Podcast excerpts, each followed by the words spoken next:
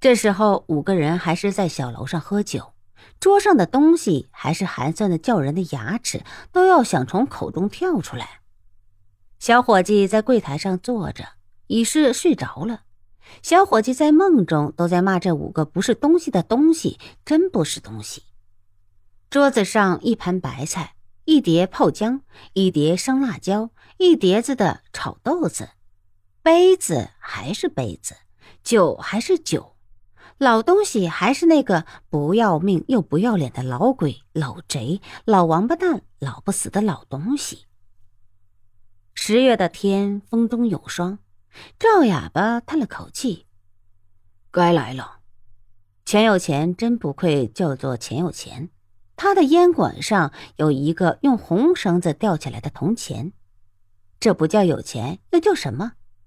钱有钱也跟着道：“不错，是该来了。”门外街上吹着冷冷的冷风，一个年轻人赤着脚。裤管都卷到大腿上，走进了店门。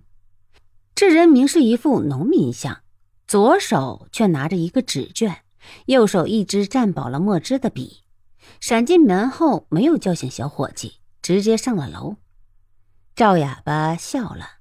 这人走到赵哑巴前面：“老师，学生功课做完了。”赵哑巴说了声：“念。”青年人张开纸念道。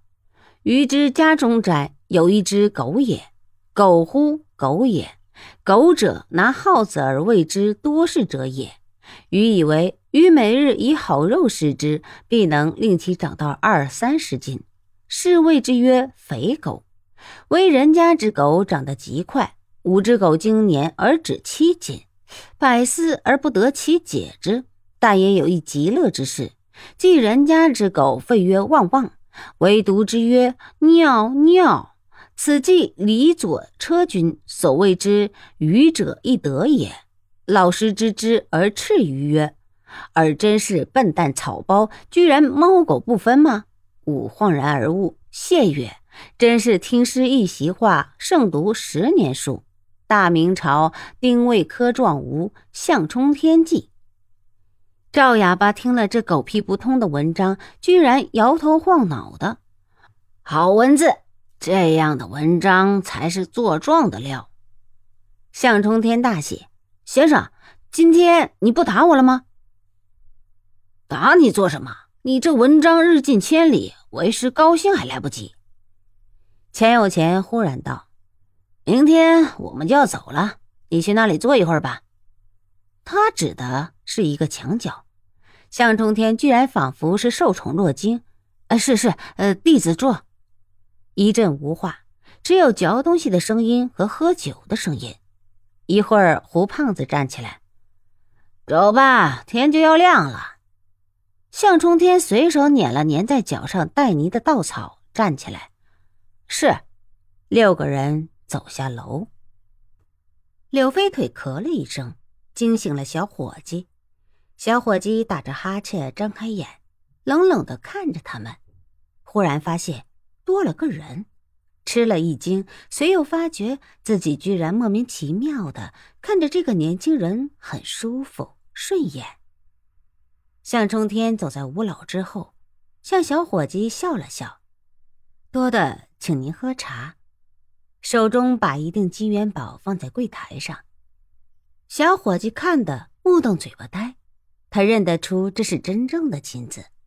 赵哑巴回头道：“明天我们就要走了。”小伙计呆了半天，陡然冒出一句：“哎，慢走，有空常来啊。”这话查出口，便觉得有些不对，却也是终于说出了。